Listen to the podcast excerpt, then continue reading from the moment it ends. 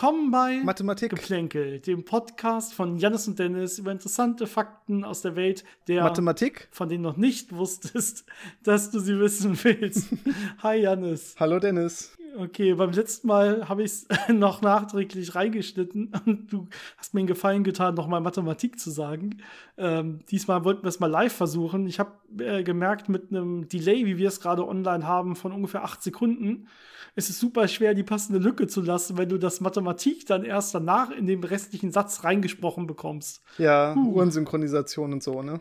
Richtig. Ja, genau. Wir hatten ja beim, bei der letzten Mathematikfolge ähm, über die Millennium-Probleme, mit denen haben wir ja angefangen, nämlich mit der Riemann-Vermutung. Da haben wir schon gesagt, dass wir uns die anderen, wenn euch das gefällt, auch noch angucken wollen. Und wir wollen jetzt natürlich nicht eine nach dem anderen und die Physik so komplett aus den Augen verlieren. Deswegen haben wir auch ein paar andere zwischengeschoben. Aber wir hatten es immer noch im Hinterkopf und wir dachten, jetzt wäre es wieder an der Zeit, damit wir nicht die ganze Reihe komplett fallen lassen, müssen wir es jetzt irgendwann mal machen. Und deswegen heute die nächste Folge, die eigentlich nichts oder erstmal wenig mit Physik zu tun hat. Ich glaube, erstmal gar nichts. Erstmal in dem Fall gar nichts. Beim letzten Mal haben wir noch so ein bisschen was gefunden, was man eventuell mit Physik ähm, dann in Zusammenhang bringen konnte. Ich glaube, heute wird es echt schwierig. Ähm, vielleicht kommen da ganz später, also in der Zukunft, irgendwann mal irgendwelche Anwendungen bei raus, die dann auch was für die Physik bringen. So ist es ja häufig. Es gibt ein bisschen äh, Anwendungen im Alltag dabei. Und zwar ähm, gibt es einige Kryptografieverfahren, die auf der Mathematik basieren, die wir jetzt ein bisschen mit besprechen. Aber das ist jetzt nicht so zentral und vor allem nicht für die Physik. Kryptographie ist auch noch nicht direkt Physik, auf jeden Fall, das stimmt. Äh, in dem Fall auch eher Mathematik und bleibt dann in dem Gebiet. Und es ist wirklich relativ schwierig diesmal. Dementsprechend hoffe ich, ihr habt alle eure Algebra-Vorlesungen besucht und diverse Uni-Abschlüsse in Mathe, bevor ihr uns jetzt zuhört. Nein, natürlich Spaß. Wir versuchen das irgendwie runterzubrechen und wir mussten es selber irgendwie erstmal versuchen zu verstehen, weil wir selber beide keine Mathematiker sind. Äh, wie wir schon öfter betont haben, oder ich vor allen Dingen öfter betont hatte, glaube ich, an der Stelle, ist Janis ja so ein bisschen theoriebezogener als ich, was die Physik angeht, hier und da. Zumindest was, der Vorliebe, was die Vorliebe dafür angeht. Dementsprechend, Janis, du musst uns heute tragen, wenn es dann um die wirklich ich komplizierte Mathematik geht. Das ist dir klar, oder? Ja. Also das nächste Millennium-Problem, was wir besprechen wollen, heißt die Vermutung von Birch und Swinnerton-Dyer.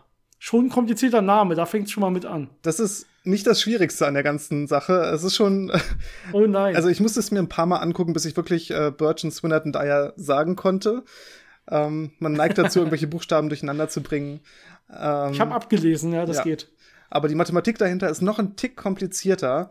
Ähm, du hattest schon gesagt, äh, wir haben ja letztes Mal die Riemann-Vermutung vorgestellt. Und äh, es ist ganz interessant, dass so ein paar Rückgriffe darauf auch äh, passieren werden. Also so ein paar Aspekte von der Riemann-Vermutung werden auch wieder in diesem Problem auftreten. Ähm, werden wir versuchen an der Stelle dann so ein bisschen zu erwähnen und äh, herauszustellen. Aber ich glaube, wir müssen wo ganz anders anfangen mit einem relativ einfachen Problem, um so ein bisschen Gefühl für das ganze Thema zu bekommen.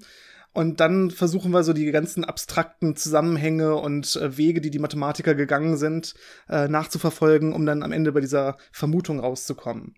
Und der Anfang ist äh, vor ja so ungefähr 2000 Jahren in Griechenland, wo die Gelehrten sich gerne mal so äh, einfache geometrische Probleme gegeben haben. Also es geht jetzt hier um, um geometrische Zusammenhänge und ähm, man kann sich das so an einem Beispiel verdeutlichen. Ich habe zum Beispiel ein Dreieck, ein rechtwinkliges Dreieck. Das kennt ihr alle aus der Schule hoffe ich. Ähm, Satz von Pythagoras, ne? Der sagt mir ja, wie die Seitenlängen miteinander zusammenhängen. Wenn ich die Seiten a, b und c habe, dann sagt der Satz von Pythagoras, dass a Quadrat plus b Quadrat gleich c Quadrat ist. Okay, noch bin ich dabei, du ja, hast das noch. Sehr gut.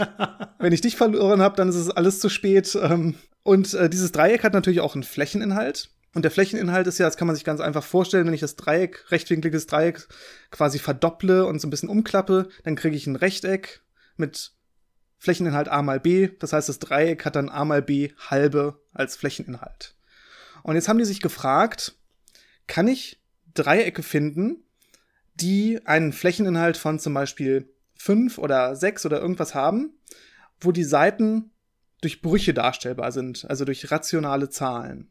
Ne, also nicht irgendwas wie Pi oder Wurzel 2, sondern rationale Zahlen wie 5 Siebtel, 3, 12, irgendwas Schönes. Vielleicht sollte man an der Stelle ganz kurz einwerfen, ähm, man, man hat als Beispiel so Wurzel 2 und Pi und so, und da denkt man, okay, davon kann nicht so schwer sein. Da gibt's ja nur ganz wenige von und von rationalen Zahlen, die liegen ja dicht, da gibt's ja unendlich viele und so. Aber wenn man sich das näher anguckt, merkt man von diesen komischen Zahlen, ne, wie, wie Pi und so, da gibt's in Wirklichkeit viel mehr als von den anderen. Die überwiegen sogar und die liegen auch dicht. Im Prinzip noch mal dichter. Also, obwohl die anderen dicht liegen, liegen zwischen zwei Rationalen immer noch unendlich viele von diesen anderen komischen Zahlen dementsprechend. Ist es gar nicht so einfach, da jetzt diese rationalen, also diese Bruchlösungen zu schreiben, die man wirklich als so schöne Brüche schreiben kann. Genau. Und äh, ich hatte ja gerade so ein paar Beispiele gesagt. Wenn ich jetzt diesen Flächeninhalt als ähm, 6 nehme, dann kann ich relativ leicht eine Lösung finden. Nämlich die Seiten sind dann 3, 4 und 5 lang. 3 mal 4 ist 12, durch 2 ist 6, Flächeninhalt 6 und 3 Quadrat plus 4 Quadrat ist 5 Quadrat. Das passt. Das ist ein richtig schönes Beispiel. Das kann man sich einfach so überlegen, herleiten. Aber wenn ich jetzt so Flächeninhalte wie 5 oder 13 27 nehme, dann ist es halt nicht mehr so leicht. Und da kommt man jetzt in einen Bereich, wo man natürlich als Mathematiker dann sagen würde, okay, das kann ich mir jetzt durch Ausprobieren oder durch einfaches Überlegen nicht mehr so vorstellen, aber ich kann das vielleicht in eine Gleichung fassen. Ich habe hier diese beiden Gleichungen. Ne, der Flächeninhalt ist a mal b halbe, a Quadrat plus b Quadrat gleich c Quadrat. Jetzt setze ich das irgendwie ineinander ein und forme um und kriege eine Gleichung raus. Und die Gleichung, die das erfüllen muss, hat dann sowas wie, äh, wenn wir jetzt so in diese klassischen Gleichungsvariable mit x und y gehen, ähm, sowas wie y Quadrat ist x hoch 3 minus d Quadrat x. d ist hier sowas wie die Fläche, die wir gerade betrachtet haben. Und äh, wenn ich jetzt rationale Zahlen finde, die diese Gleichung erfüllen, dann kann ich damit meine äh, Seiten von dem Dreieck so ausrechnen, dass es auch rationale Zahlen sind. Das heißt, ich habe dieses geometrische Problem genommen und das in eine Gleichung übersetzt. Und gucke mir jetzt Punkte, also Zahlen an, die diese Gleichung lösen, also diese Gleichung erfüllen. Und jetzt habe ich ja zwei Koordinaten x und y in dieser Gleichung. Eine geht quadratisch ein, die andere als äh, Kubik. Und das kann man sich ja so als einfaches Beispiel überlegen. Was wir da kennen, ist sowas wie die Kreisgleichung. Da sage ich jetzt x plus y ist gleich 1. Das heißt, ich gucke mir alle Zahlen an, für die die Summe der Quadrate 1 ist und die liegen dann auf einem Kreis. Ja, und jetzt haben wir den Kreis quasi durch eine Gleichung beschrieben. Das heißt, so ein geometrisches Objekt in zwei Dimensionen durch eine Gleichung beschrieben und quasi deren Lösungen, deren Punktmenge. Ähm, und diese Gleichung, die wir gerade aus diesem Dreiecksrätsel bekommen haben, dieses y Quadrat ist irgendwas mit x hoch 3, das ist jetzt eine sogenannte elliptische Kurve. Das heißt, es ist eine bestimmte Linie, eine bestimmte Form, die ich auf ein Blatt Papier malen kann in zwei Dimensionen, ne, mit X-Achse und Y-Achse. Ähm, das könnt ihr euch einfach mal mit eurem Matheprogramm eurer Wahl, zum Beispiel auch mit Python oder so, einfach plotten. und dann seht ihr, dass es da ja. je nachdem, welche, also die elliptische Kurve ist noch, hat noch ein bisschen mehr Parameter, das ist dann y Quadrat ist x hoch 3 plus ax plus b. Und diese Konstanten A und B, je nachdem, wie ich die wähle, kann das dann unterschiedlich aussehen, aus einem oder zwei Teilen bestehen, so ein bisschen geschwungen sein. Äh, das könnt ihr euch einfach mal angucken. Aber es ist erstmal ja nichts anderes als äh, einfach eine Linie in zwei Dimensionen, die mir sagt, das sind alle Punkte, die jetzt diese Gleichung erfüllen. Ja, vielleicht kann ich da noch mal ein bisschen, bisschen mehr ansetzen, wo man die Leute vielleicht noch abholen kann. Weil ich glaube, die meisten kennen ja aus der Schule so ganz klassische Kurvendiskussionen. Da hat man ja auch so eine Art von Gleichung. Ne? Da habe ich ja auch zwei Koordinaten y und x, genauso wie das jetzt hier bei diesen elliptischen Kurven der Fall ist.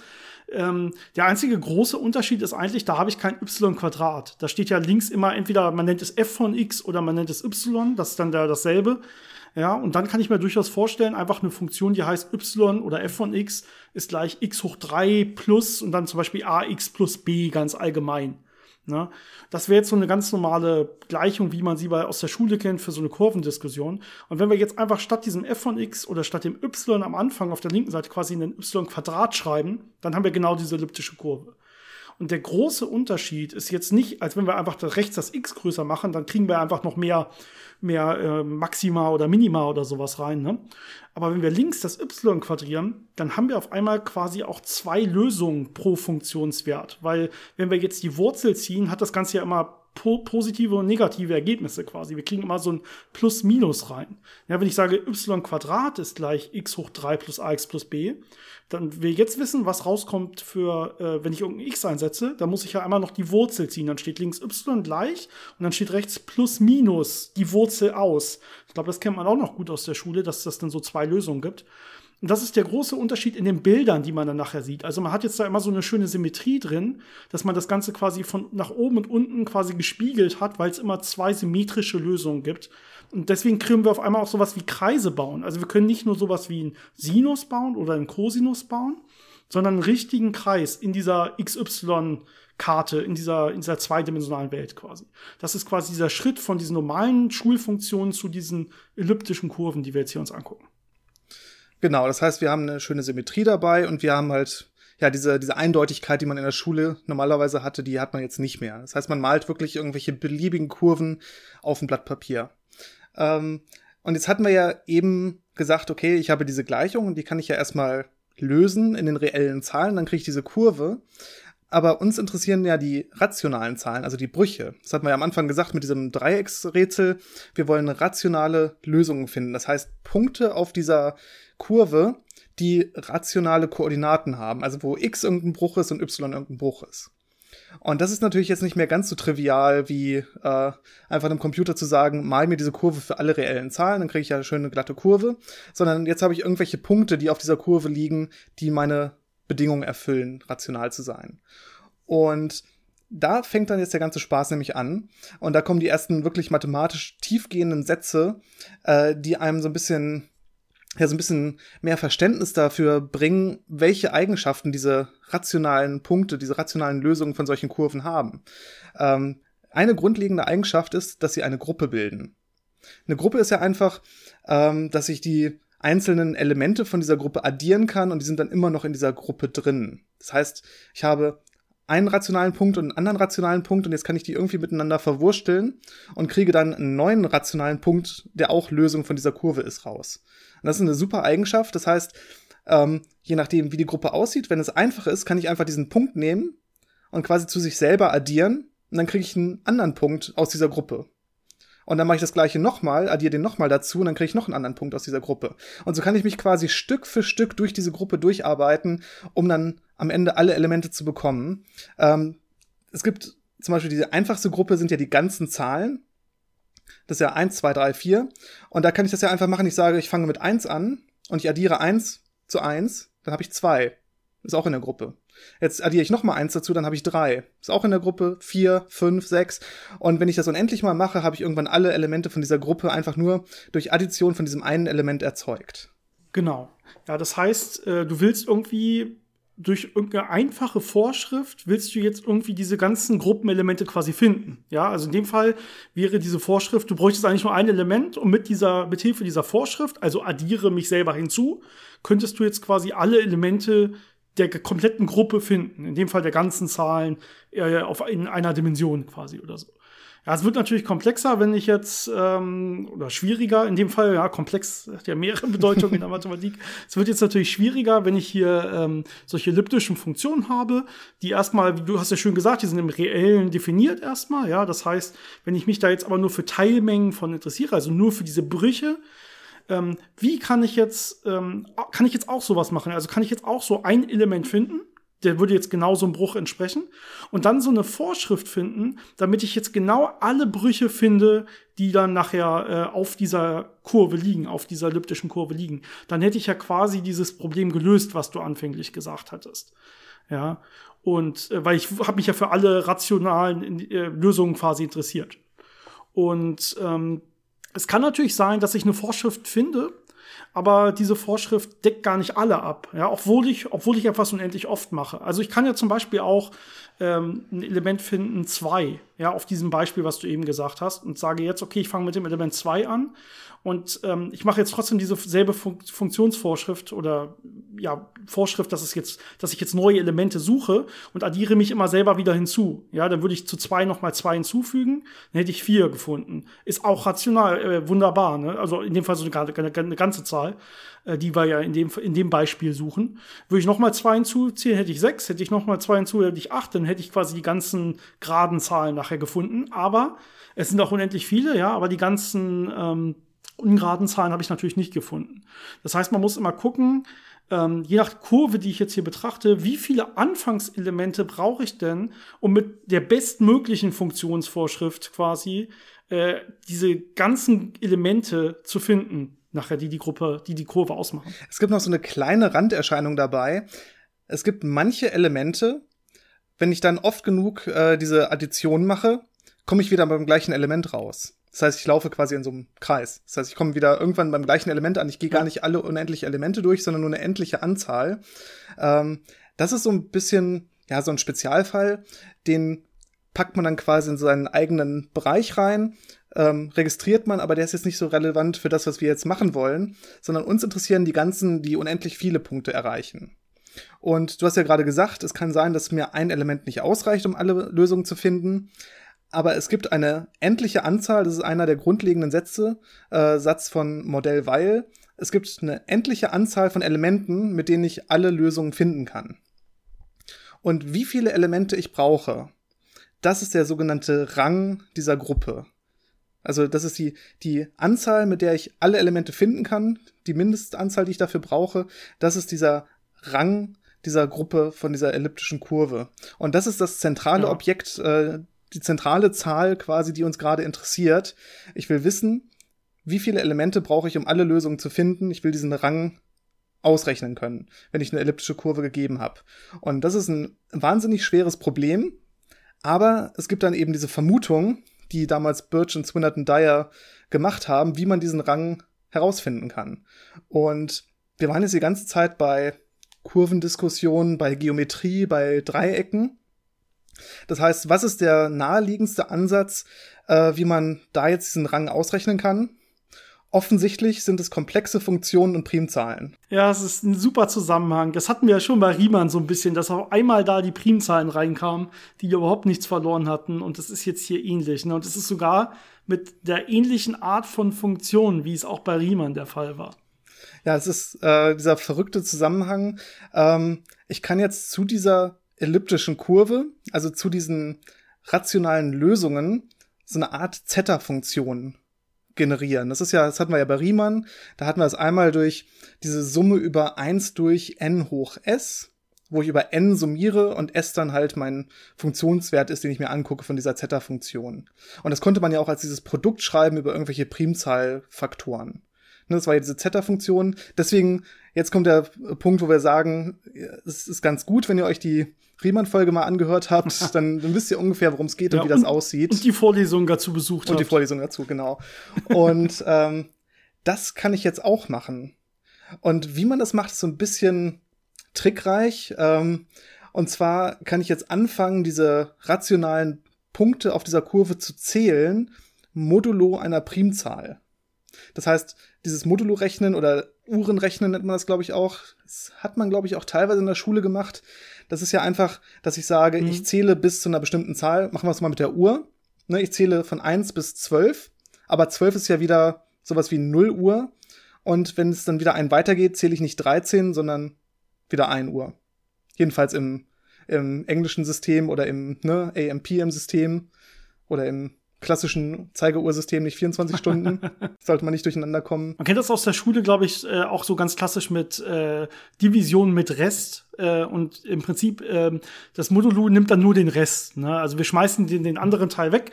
Äh, die, die wirkliche Zahl, die da mit drin steckt, sondern wir nehmen dann nur diesen Rest. Ne? Also wenn wir irgendwie, was weiß ich, 15 ähm, modulo 5 wäre wär genau 3 Rest 0, das heißt, da kommt auch 0 bei raus. 15 modulo 5 ist 0. Aber 16 modulo 5 hätte ja Rest 1. Die 5 passt dreimal rein, also es wäre 3 Rest 1. Und deswegen ist 16 modulo 5 einfach nur 1 in dem Fall. Das heißt, wir wollen uns jetzt nur noch für dieses Rest interessieren und den anderen Teil schmeißen wir weg. Genau. Und diese Zahl, diese Anzahl der rationalen Punkte modulo Primzahlen, die nehme ich jetzt für alle Primzahlen und kann mir damit diese sogenannte Hasse-Weil-L-Funktion, also sowas wie eine Zeta-Funktion, basteln. Und jetzt kann man das wieder auf zwei Arten sich anschauen. Äh, man kann sich einmal angucken, was ist das Produkt aus dieser Zahl, die wir gerade hatten, dieses äh, Anzahl modulo Primzahl, durch die entsprechende Primzahl bis zu einem bestimmten Wert, wie schnell wächst dieses Produkt an. Und da sieht man, dass das Produkt mit dem Logarithmus der Zahl, die ich mir angucke, anwächst, hoch dem Rang von der Gruppe. Also hoch, wie viele Elemente brauche ich, um alle Lösungen zu finden. Und das ist schon mal, das ist schon mal sehr merkwürdig, dass es da plötzlich diesen Zusammenhang gibt. Aber noch absurder wird's dann, wenn ich jetzt mit dieser L-Funktion, also mit dieser quasi Zeta-Funktion anfange. Das ist ja wieder ein Produkt oder eine Reihe, je nachdem, wie ich das schreibe. Und das ist aber gar nicht definiert für die Stelle ähm, 1, an der ich mir aber das angucken müsste. Also mich interessiert wieder ein Punkt, der gar nicht im Definitionsbereich von dieser Reihe oder diesem Produkt drin ist. Das heißt, ich muss wieder irgendwie eine Erweiterung machen. Ich muss es wieder in die komplexen Zahlen bringen und in den komplexen Zahlen eine eindeutige Fortsetzung finden. Und diese Fortsetzung gucke ich mir dann das, an einer Stelle an. Das kennen wir an. alles irgendwie schon mal. Genau, ne? das, das haben wir irgendwie Prinzip, schon mal gehört. Das gleiche Prinzip wie Riemann. Ja. Und genau, diese L-Funktion hat eine Nullstelle für den Wert 1. Wenn ich den einsetze, kriege ich 0 raus. Und an dieser Nullstelle kann ich mir quasi die Steigung angucken von dieser L-Funktion. Und diese Steigung ist genau bis auf den Faktor wieder dieser Rang von der Gruppe, also die Anzahl der Elemente, die ich brauche, um alle Lösungen zu finden.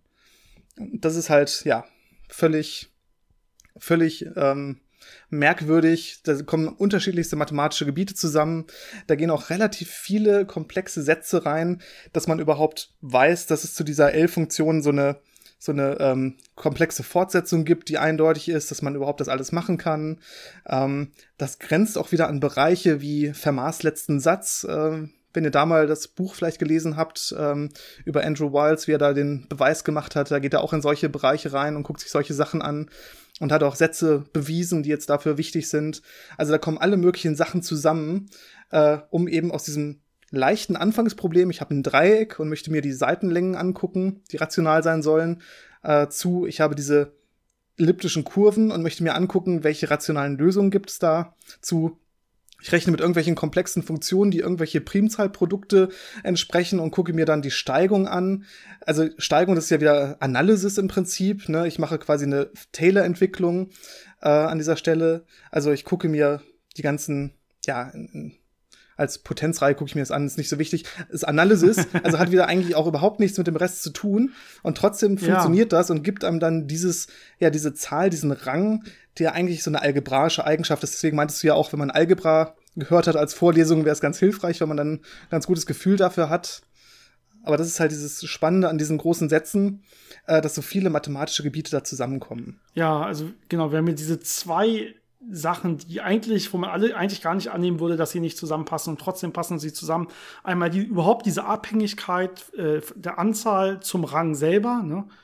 Und ähm, dann ja, das mit der, mit der, mit dieser L-Funktion, also mit dieser Art von Zeta-Funktion, da wird's dann ganz wild, ne? Dass das dann, wenn ich da Primzahlen nehme und die an der Stelle, wo es, wo es mich vorher gar nicht drum gekümmert hat, wo die eigentlich gar nicht lang, also an einer ganz anderen Stelle quasi, ähm, wo sie erstmal nicht mal richtig definiert ist, sondern wo ich nur mit, mit Annäherung eine Steigung definieren kann, dass diese Steigung mir dann eine Aussage macht über, über diesen Rang dieser, dieser, dieser rationalen Funktion wirklich, ne?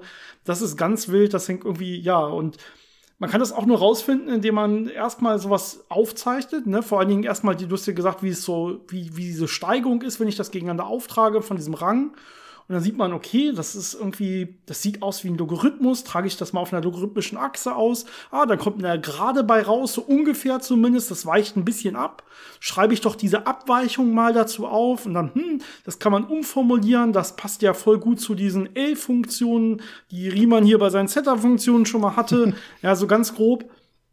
Ähm, also, was Mathematiker sich dabei alles einfallen lassen und dass man das jetzt so weit getrieben hat und wieder extrem viele Beispiele gefunden und so weiter und keinen einzigen Widerspruch und mittlerweile äh, so sicher ist, dass das ja ein Millennium-Problem ist und dass auf dieser, auf diesen Tatsachen, die wir gesagt haben, die mathematisch formuliert natürlich immer noch mal deutlich komplexer sind und so, dann auch schon wieder haufenweise andere Paper aufgebaut sind, die einfach davon ausgehen, dass das stimmt, weil man, weil das so gut aussieht einfach und man einfach kein Gegenbeispiel findet.